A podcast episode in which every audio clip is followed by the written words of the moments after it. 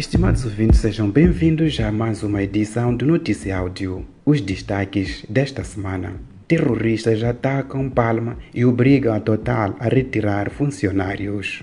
Comandante policial alerta para perigo dos ataques de insurgentes se alastrarem a Niassa. Declarado surto de cólera em Montepuez.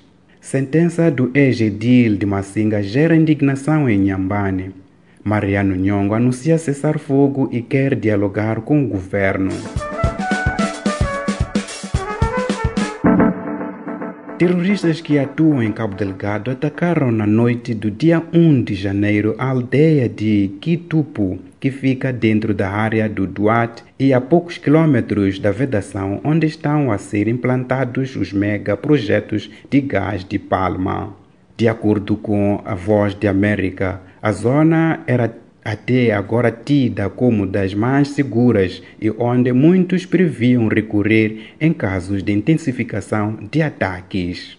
Entretanto, entre os dias 30 de dezembro e 1 de janeiro, as forças de defesa e segurança realizaram vários confrontos com os insurgentes nas aldeias Olumbi e Monjane, onde muitas casas da população foram destruídas. As referidas aldeias também estão próximas da central de exploração de gás. Face aos ataques, a empresa Total está a retirar os seus funcionários do acampamento do projeto em Anfunge. De acordo com a Rádio França Internacional, apesar de as instalações não terem sido ainda afetadas pelos ataques, teme-se ainda pelo pior face à crescente onda de ameaças e o avanço no terreno dos grupos extremistas. São pouco mais de 3 mil trabalhadores que deverão ser evacuados. Durante a retirada dos insurgentes após os ataques, o grupo deixou folhetos nos quais avisava que Palma seria atacada a 5 de janeiro de 2021 e aconselhava a população a deixar a área. Até dia 7 não havia novos relatos de ataques na vila. O comandante provincial da Polícia da República de Moçambique na província do Niassa, Arnaldo Chef, alertou para a possibilidade dos ataques dos insurgentes em Cabo Delgado se alastrarem para a vizinha província do Niassa. Ele acrescentou que as frequentes incursões dos insurgentes em Cabo Delgado constituem uma grave ameaça para aquela província, o que, para analistas ouvidos pela Voz de América, é uma possibilidade real. O economista e diretor do Observatório do Meio Rural, João Mosca, considera que o facto de os insurgentes estarem a ser combatidos em Cabo Delgado pode fazer com que eles procurem novas posições noutras províncias do norte de Moçambique. Contudo, para João Mosca, é preciso entender o fenômeno no seu conjunto, porque Toda a zona norte de Moçambique tem elevados níveis de pobreza e é preciso resolver esses problemas ou, muito possivelmente, o conflito vai continuar, porque, segundo ele, alguns terroristas parecem ter apoio da população. Na segunda-feira, a polícia em Cabo Delgado confirmou que um grupo de insurgentes tinha sido acolhido em três residências no bairro de reassentamento Equitunda, em Palma. O governo da província de Cabo Delgado declarou a existência de um surto de cólera no distrito de Montepuez após registrar uma morte e 11 pessoas contaminadas, anunciou o secretário provincial de Estado, Armindo Ngunga. De acordo com a Lusa, Montepuez, com cerca de 200 casos de diarreias, é o sexto distrito de Cabo Delgado depois de Mentus, Mocimbo da Praia, Macomia, Ibo e cidade de Pemba, onde se registram casos de cólera desde janeiro de 2020. Desde que eclodiu a epidemia naquela província, foram registrados 2.125 casos de cóleras e 37 óbitos, avançou Ngunga, considerando que houve um aumento de casos em mais de 100% comparado a 2019, em que se registraram 282 casos e nenhum óbito.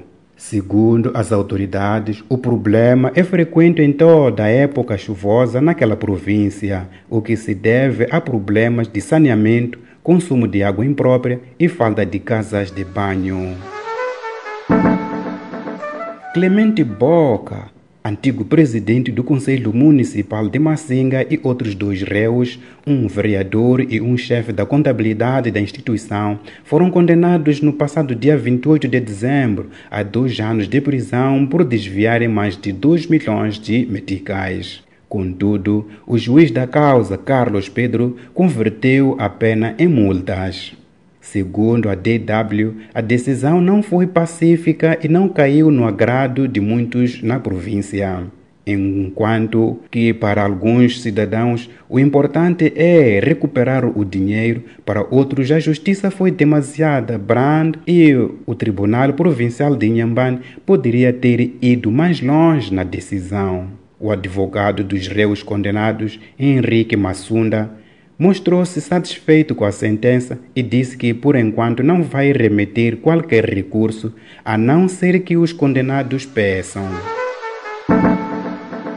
Depois de várias ofensivas de grande escala das forças de defesa e segurança que já levaram à captura de três colaboradores próximos, Mariano Nhongo diz ter ordenado os seus homens a cessarem os ataques e já criou uma equipa para negociar a paz. O cessar-fogo unilateral foi anunciado uma semana depois de conversações que o líder da junta militar manteve com o enviado pessoal do secretário-geral das Nações Unidas, Mirko Mazon. A trégua foi anunciada em finais de dezembro e continua em curso. Nhongo disse, citado pelo jornal O País, que está preocupado com as movimentações aéreas que as forças de defesa continuam a fazer nas suas áreas, o que, segundo ele, contraria o espírito de esforços para o alcance da paz.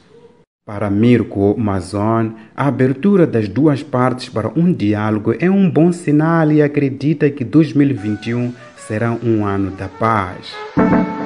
Esta foi mais uma edição do Notícia Áudio produzido pela Plural Mídia e distribuída com Chipalapala. Fique ligados nos nossos canais no Telegram e WhatsApp e dê um like à página do Notícia Áudio no Facebook para receber mais notícias semanalmente.